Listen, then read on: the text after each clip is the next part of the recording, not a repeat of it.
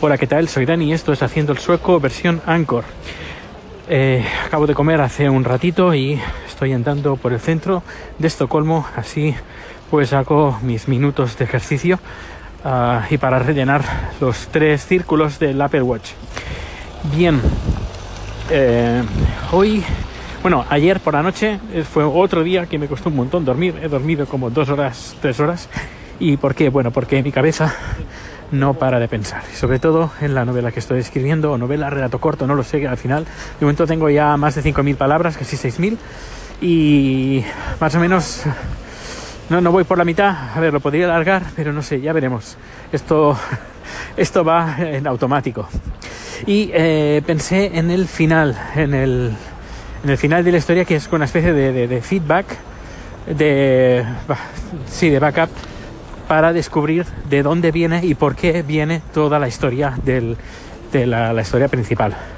Y es que soy bastante puñetero en, cuando escribo las historias o pienso las historias, en darle cierto, cierto aire de, de, realidad, aunque sea fantasía, aunque sea ciencia ficción, pero que una, las actua actuaciones de los personajes sean reales, que no que no sean fantasiosas o que sean irre irreales, que digas, ostras, esto, esto la, como está reaccionando esta persona no es normal.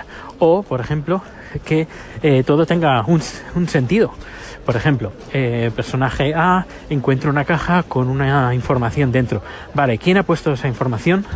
Eh, ¿Cuándo la ha puesto? ¿Cómo llega hasta ahí?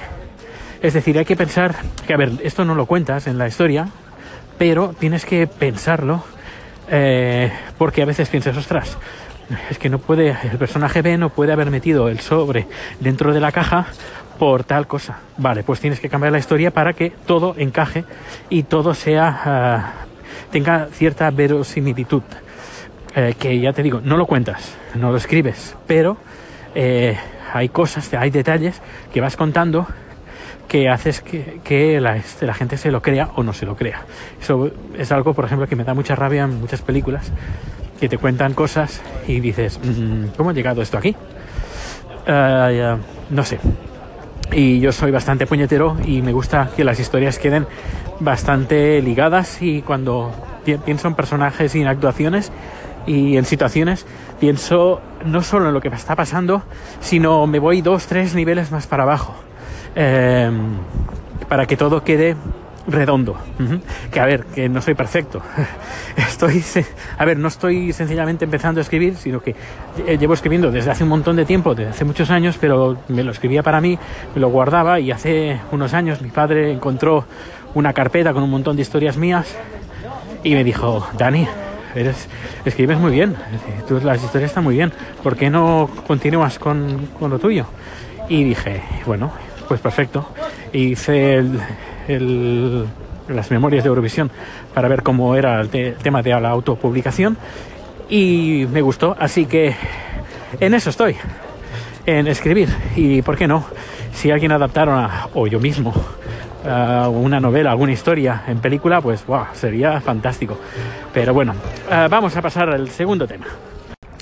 Ayer también, mirando Twitter, encontré algunas algunas algunos tweets con algunas imágenes apuntadas eh, sobre la comparecencia del ministro Zoido. Y me vino a la cabeza pues otras comparecencias que han hecho varios ministros, políticos y, y gente, bueno, banqueros, Botín, que también, si no me equivoco, Botín o otro banquero, o ministro de Economía, que también hizo unas declaraciones. Y eh, estoy pensando en las formas, en las formas en comparación con lo que se hace en Estados Unidos, que no tiene nada que ver.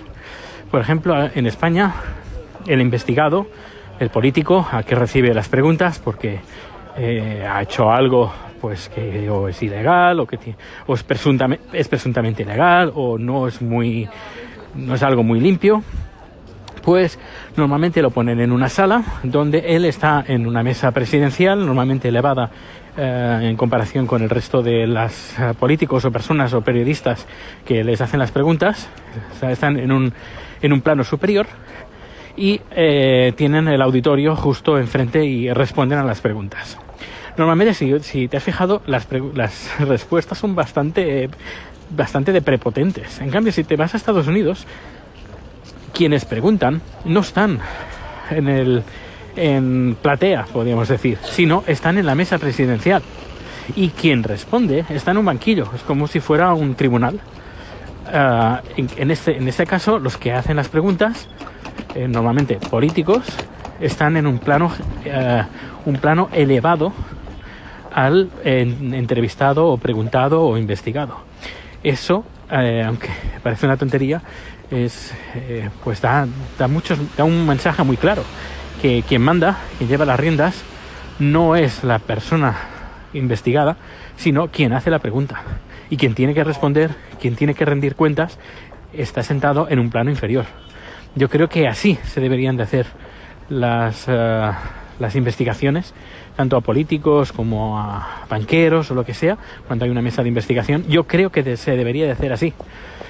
Eh, porque aquí ya marcas tus pautas. Es decir, el, el, que pregunta por encima del que está eh, del que está preguntado, del que tiene que, el que tiene rendir, que, eh, perdón, que el que tiene que rendir las cuentas.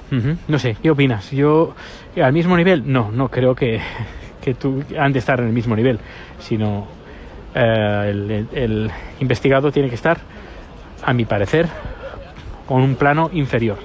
Porque si no pasa lo que pasa, que si miras las competencias de Jordi Pujol, de su mujer, del ministro Zoido, del ministro de Economía, de, de todos, si te fijas, tienen un aire de prepotencia que, no sé, que quién es, quién es el capaz de hacerle preguntas ante esta situación.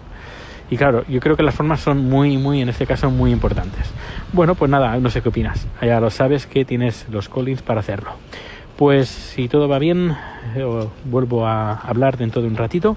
Y si no, pues ya mañana, ya, ya lo descubrirás. Hasta luego.